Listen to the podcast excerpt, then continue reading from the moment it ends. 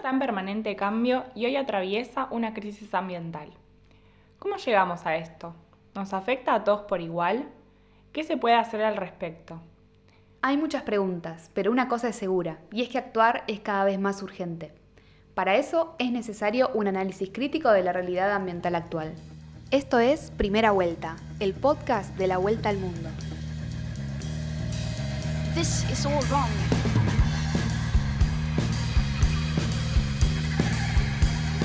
Primer acuerdo universal de lucha contra el cambio climático. El apresuramiento que hay por extraer ese recurso hace que se vienen todas las normas eh, y ahí empieza el conflicto. Hay una gran cantidad de niños con agroquímico en sangre. The world is waking up and change is coming whether you like it or not.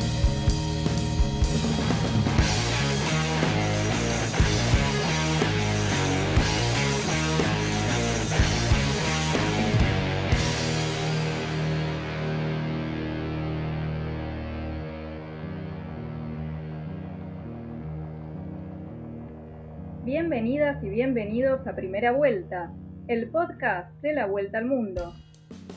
Nosotros somos Eugenia Polecelo, ambientóloga, Eli Candelino, ambientóloga. Y Florencia Taranto, comunicadora. ¿De qué va este podcast? Vamos a estar discutiendo los principales problemas socioambientales y productivos del mundo, América Latina y la Argentina.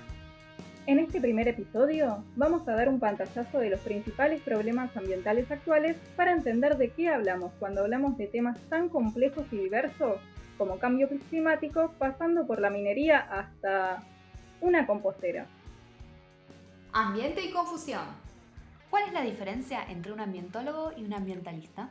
Bueno, la diferencia entre un ambientólogo y un ambientalista tiene que ver con saber discernir que un ambientólogo o ambientóloga, como nosotras, nos hemos formado académicamente en términos de ciencias del ambiente para poder entender su funcionamiento y estructura, mientras que el ambientalismo parte de lo que sería un activismo, propiamente dicho, en términos de eh, manifestación expresa para la defensa del derecho al ambiente sano. Es como que nos comparáramos, por ejemplo, con una persona que se afilia a un partido político y quiere ejercer la militancia desde allí, eh, en comparación con un politólogo, por ejemplo, que se ha formado universitariamente o terciariamente para eh, dar ese conocimiento a la política. Eh, lo importante es no caer, yo creo, en la demonización de estos dos roles. En sí mismas vamos a ver que ambos se intercomunican bastante y son bastante interdependientes, justamente porque lo que vamos a ver es que las acciones eh, que tenemos que tomar en términos de la defensa del ambiente tienen que ser colectivas y por lo tanto no nos sirve solamente partir del conocimiento y quedárnoslo como nicho académico, sino también manifestarlo, expresarlo y comunicarnos. Muchas veces lo que se dice en los medios masivos sobre las cuestiones ambientales también se presta a confusión. This is all wrong. A la mayoría de las personas lo que sabemos del ambiente nos llega, como casi todo, a través de los medios. Por eso es importante prestar atención a cómo se tratan estos temas. Y la realidad es que los problemas que involucran a las personas, la tierra, el agua, no tienen aún el lugar que deberían ocupar en las noticias de todos los días. Lo que se comunica sobre el ambiente es tan solo la punta del iceberg lo más llamativo e impactante o el dato de color. Cada tanto la tele se llena de imágenes de algún tema ambiental, como un terremoto, un incendio o un huracán, por ejemplo, pero sin embargo no se suele hablar de sus causas y tampoco de sus consecuencias en lo social, en lo económico o su impacto en otras regiones. Se muestran hechos aislados sin mucha explicación sobre por qué se produjo o para dónde puede derivar, cuando si se profundizara un poco, se vería que muchos de estos temas están en realidad conectados entre sí. Ahora bien, ¿qué nos llega de los problemas ambientales a través de los medios? A partir del caso Vicentín, por ejemplo, se estuvo hablando mucho de la producción de alimentos en la Argentina, algo de lo que debería hablarse muchísimo más, ya que nos impacta a todos en algo tan básico como qué es, de dónde viene y cómo se produce lo que comemos todos los días. Ahora bien, con Vicentín, el concepto de soberanía alimentaria, que es eh, que tiene que ver con, con lo que los pueblos determinen su política agraria y alimenticia, apareció en diarios, en radios, en canales de televisión, no tanto como ameritaría, pero al menos se empezó a poner en debate en los medios masivos.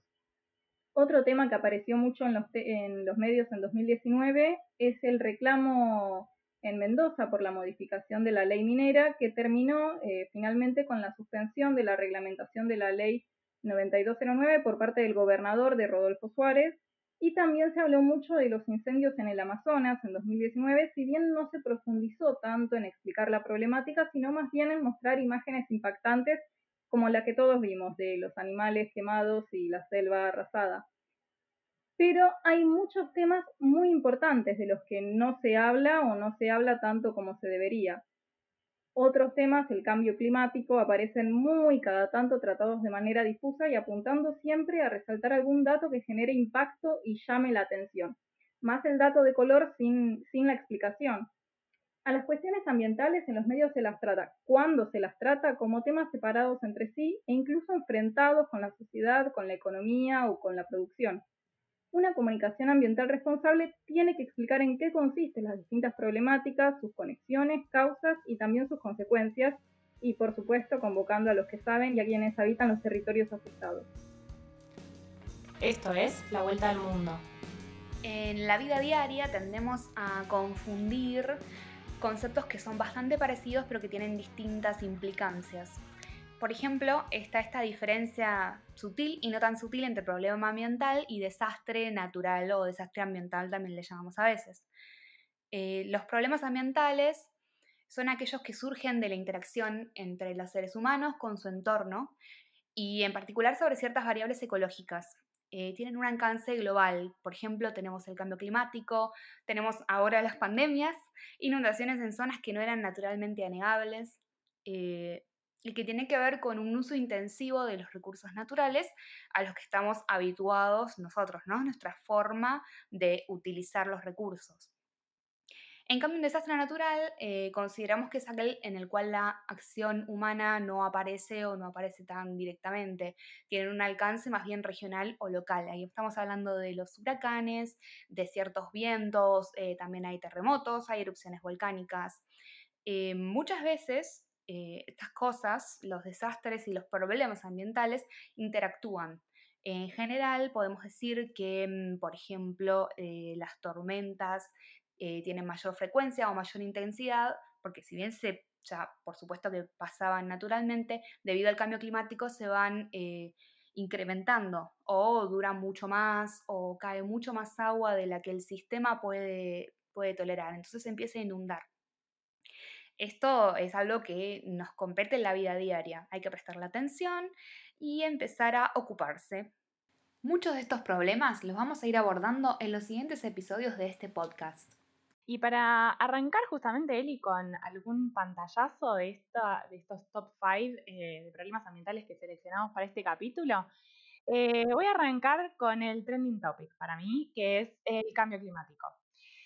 estas dos palabras creo que están en muchas publicaciones científicas, muchos tweets, muchos hashtags em, y muchas veces tiene como usos medio confundidos. Em, en realidad también hay como una bolsa de gatos en, estos términos y, capaz encontramos temperaturas altas en julio y decimos es el cambio climático. Y en realidad es un poquito más complejo que solamente unos 20 grados en agosto. Bueno, ¿de qué se trata? Justamente eh, el cambio climático viene a cuenta de que eh, originalmente nuestro sistema atmosférico eh, tenía una composición relativamente estable de gases que lo conformaban, ¿sí? esos que estudiábamos en la primaria, el nitrógeno, el oxígeno, el carbono, que están constantemente allí.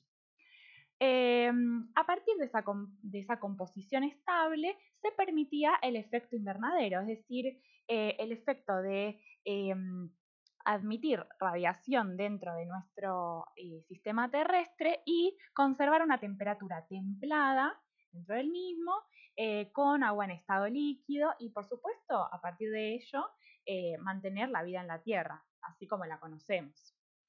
Pero ¿qué pasa? Este efecto invernadero, que, de por sí no es un efecto negativo, sino que es, una, es un efecto que ya dispone nuestro sistema atmosférico, comienza a exacerbarse. Esa es como una definición que podemos dar en el cambio climático, que este efecto invernadero empieza a agravarse, empieza a acelerarse incluso más. ¿Por qué es esto? Bueno, a partir de que nosotros entramos en la revolución industrial y nuestros sistemas económicos empezaron a estar basados en eh, la extracción de combustibles fósiles, o sea, la quema de los combustibles fósiles. Eh, esa quema generó muchas emisiones agregadas a esa composición estable que tenía el sistema atmosférico, agregando no solo dióxido de carbono, sino también metano y dióxido nitroso. Eh, a veces los países se pelean por quién contribuye más al cambio climático, pues yo tiro más metano, vos tirás más dióxido de carbono, que es más o menos eh, agravante ¿no? la situación. Pero en definitiva todos contribuyen, todas estas actividades.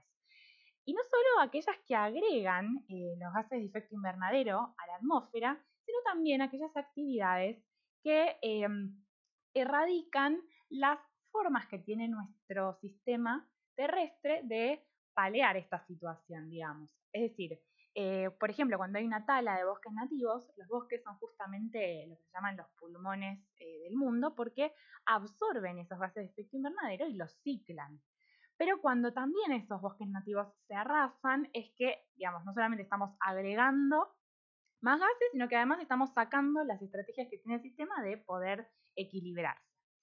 Así que bueno, eh, eso genera justamente la exacerbación del efecto invernadero para que aumente la temperatura, alterar ciclos del agua em, y en consecuencia no solo este problema ambiental aislado, este problema empieza a interactuar con otros que ya están presentes dentro em, de nuestro sistema ecológico.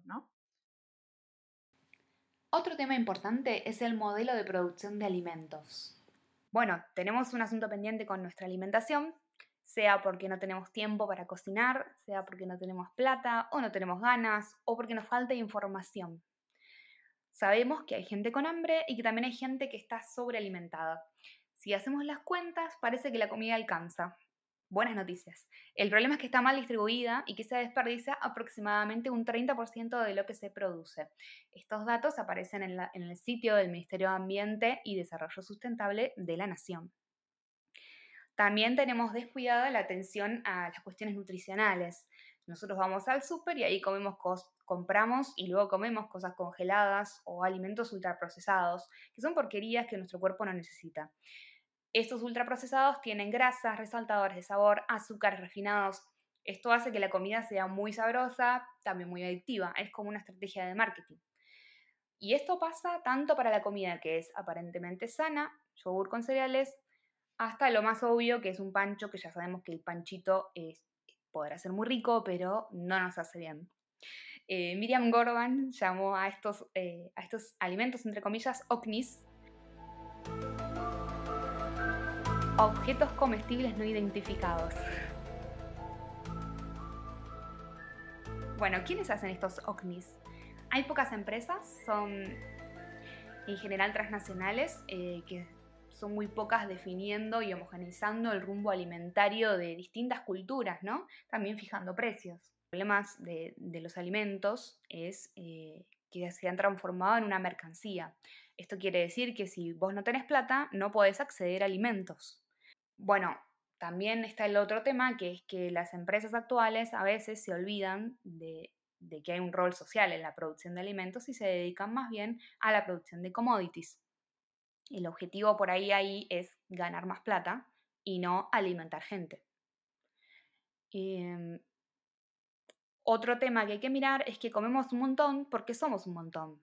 Y además comemos bastante, ¿De dónde, ¿De dónde sale todo lo que comemos? Bueno, lo que tenemos que hacer es eh, sacar bosques y poner pasturas para alimentar ganado, o sacar bosques y poner cereales para poder hacer harina, o para poder hacer granos para alimentar el ganado que tenemos en los corrales en condiciones de hacinamiento y probablemente maltrato. Em, el sistema productivo tiene que sostenerse de manera eh, uniforme a lo largo de todo el año, porque nosotros comemos lo mismo durante todo el año y le exigimos al mercado que nos provea de leche, de kiwis todo el año. Esto no es lo natural. Por ejemplo, las vacas producen leche en realidad solo cuando tienen a su ternero. Esto no pasa todo el año. El consumidor, entonces, de alguna manera, esto es lo que observamos en las ciudades, ¿no? Está desconectado más o menos del origen de los alimentos en las ciudades. Yo di clases en la secundaria, primer año. Mis alumnitos, mis alumnitos, bueno, los alumnos de primer año en general me han dicho que piensan que la lechuga viene del supermercado. Yo pregunto, ¿dónde viene la lechuga? Tremendo. Claro, me dicen del super, de la bolsa, en todo caso. Claro, así que bueno, eh, siquiera de la tierra. tal cual, es una cuestión de educarnos, de acceder a la información que no siempre está donde la necesitamos, ¿no? Y cambiar nuestros patrones de consumo. Em, ¿Cómo logramos sostener este sistema hasta ahora? Bueno, necesitamos paquetes de organismos genéticamente modificados que tienen unas tasas de productividad muy elevadas, pero que también requieren muchos insumos, ¿no? Mucho agua, mucho fertilizante, mucho pesticida. Eh, lo que necesitamos hacer es mm, dedicar toda la energía del sistema hacia el cultivo que queremos. Entonces lo que vamos a hacer es simplificarlo, eliminar todas las demás especies, cultivar una sola cosa en una superficie enorme y que produzca todo el año. O vamos rotando, ¿no? Un cultivo de invierno, uno de verano. Esto no es lo que pasa cuando dejamos un sistema sin alterar o con menos alteración. Eh, la agroecología está investigando y descubriendo cosas muy interesantes, ya vamos a entrar más en el tema, pero acerca de cómo poder producir varias cosas a la vez respetando los ciclos de la naturaleza y también eh, generando mayor diversidad de la comida. Siempre sabemos que la biodiversidad es buena. Tenemos que volver a dejar entrar la diversidad en nuestros platos también. Sí, no pensar que eso es por eso que vamos a perder plata, ¿no? Claro, tal cual. Digamos, no lo podemos hacer de un día para el otro. Eh, también hay que tomar en cuenta que mm, el sistema, así como está, no es el, el- el peor del mundo, hay que demonizarlo, ¿no? Es el que nos da de comer, con sus defectos y sus virtudes, seguramente. Eh, nos provee también de divisas, que es una entrada muy importante de dinero que necesitamos para funcionar. Entonces, ese cambio, si lo necesitamos, que sabemos que lo necesitamos porque estos sistemas no son sostenibles en el tiempo, tenemos que pensar en una transición que sea ordenada y donde todos los actores nos sentemos en la mesa. Bien, muy interesante. Ya lo veremos en el próximo capítulo. Bueno, además, eh, en este ranking de problemas ambientales trajimos lo que sería la pérdida de la biodiversidad. Como decía Eli, eh, la biodiversidad es un todo, es decir, la, valorización de la biodiversidad no podemos pensarla únicamente en los bichos lindos, en el oso panda, en aquellos que nos enternecen, sino también eh, las distintas culturas, la, apropiación de la biodiversidad que tiene cada cultura, los microorgani- microorganismos, digamos, en, cualquier nivel de organización que tenga la biodiversidad es valiosa. Y esto no lo pensamos eh, desde un lado moral, ¿no? ¿no? No es que le aportamos solamente un valor ético, si lo queremos.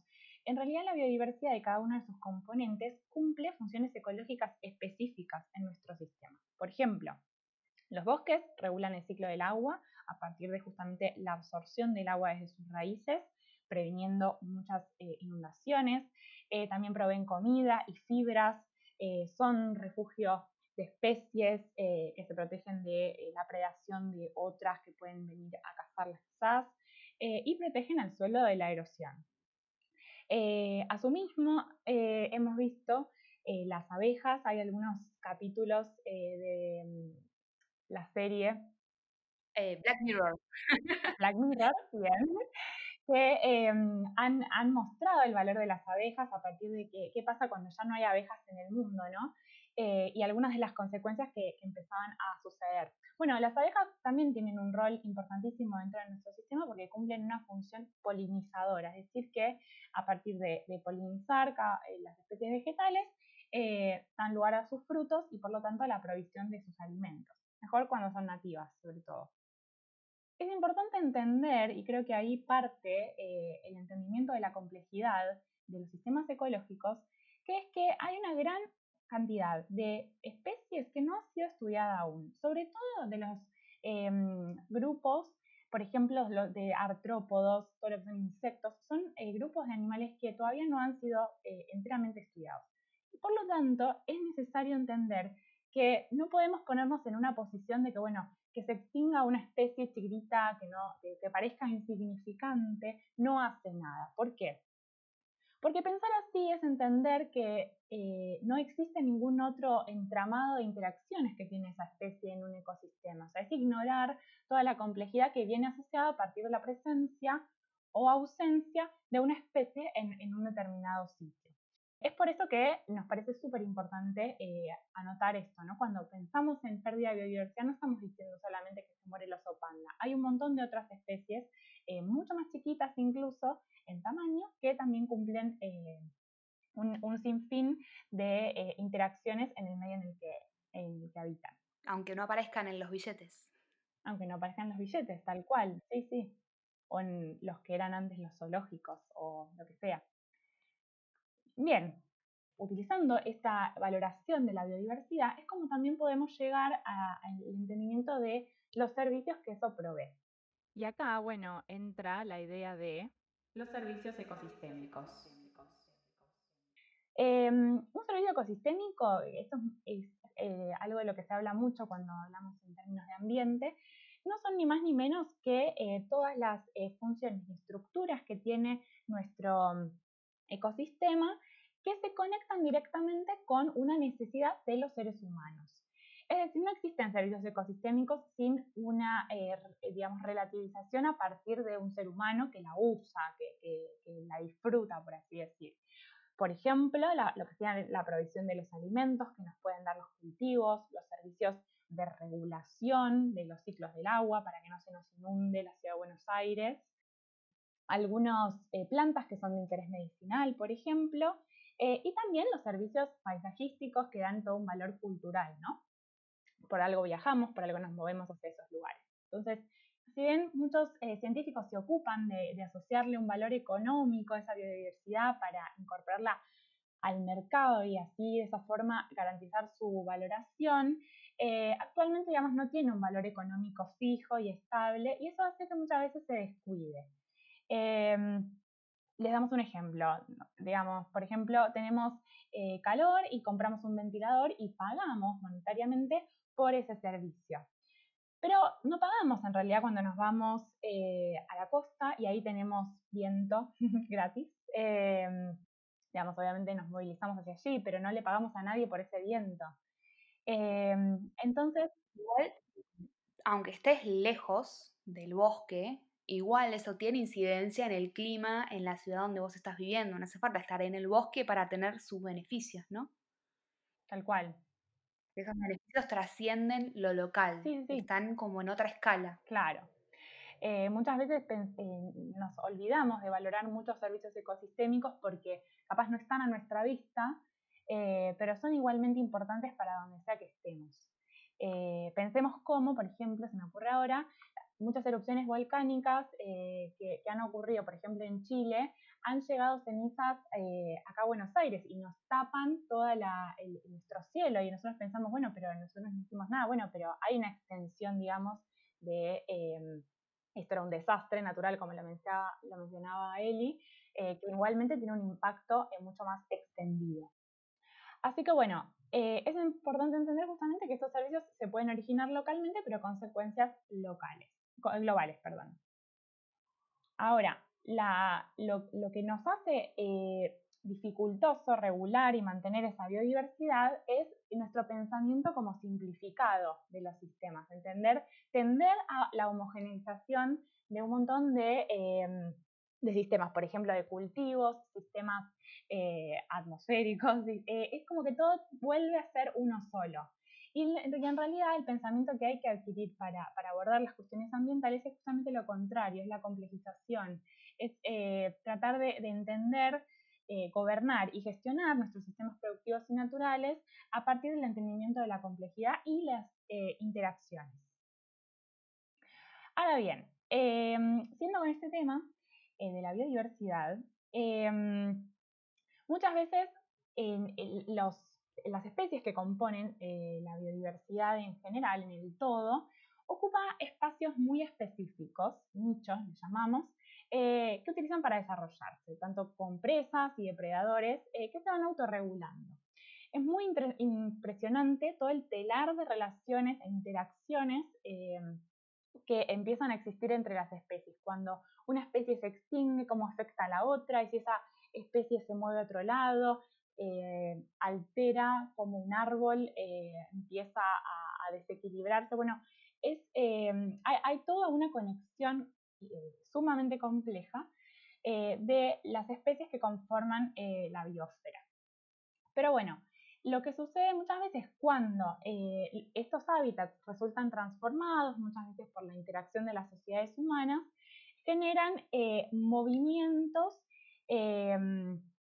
que pueden ser, digamos, intencionales por parte de los humanos, por un lado, de que los movemos a partir de las aguas de los buques eh, o del tráfico de especies intencional, o también muchas veces las especies se terminan desplazando simplemente por la búsqueda de mejores condiciones de vida en otros sitios. Por ejemplo, cuando eh, ciertas, em, ciertos lugares empiezan a, tener temperaturas cada vez más altas y son especies acostumbradas a temperaturas más frías, se desplazan a las temperaturas más frías. Eh, es así como vamos encontrando patrones, digamos, de dispersión de la biodiversidad en nuestro planeta. Pero todo esto no es eh, sin tener eh, consecuencias bastante graves.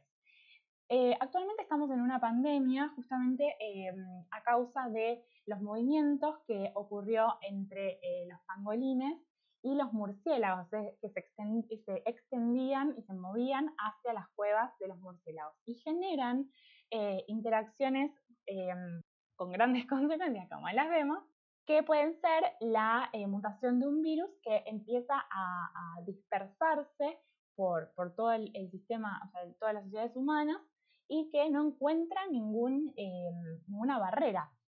Entonces, eh, con este ejemplo, digamos, creo que se cristaliza mucho esta complejidad de ver que eh, las especies no son solo porque las valoramos por su existencia, sino también por el espacio que ocupan en eh, cada uno de los sitios de, nuestro planeta, ¿no? Y el último tema que tenemos para presentarles, el archiconocido tema de la contaminación industrial y la minería. Em, está acompañado por esta complejidad, bueno, como verán, todos los problemas ambientales están atravesados por, esta, por una complejidad. En este caso estamos hablando de que tenemos minerales que nosotros necesitamos, que son de nuestro interés, pero que están contenidos en lo que llamamos la roca madre del suelo. Están a grandes profundidades y muchas veces en proporciones que son medio escasas, lo que nos lleva a usar muchísimos millones de litros de agua por día eh, y algunas otras sustancias para poder extraerlos. Esas sustancias la que más conocemos es el cianuro, que se usa para extraer oro de las rocas.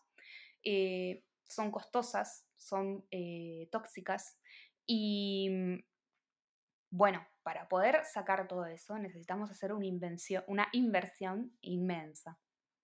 ¿Quiénes hacen estas inversiones? Bueno, los países desarrollados, los que tienen la plata.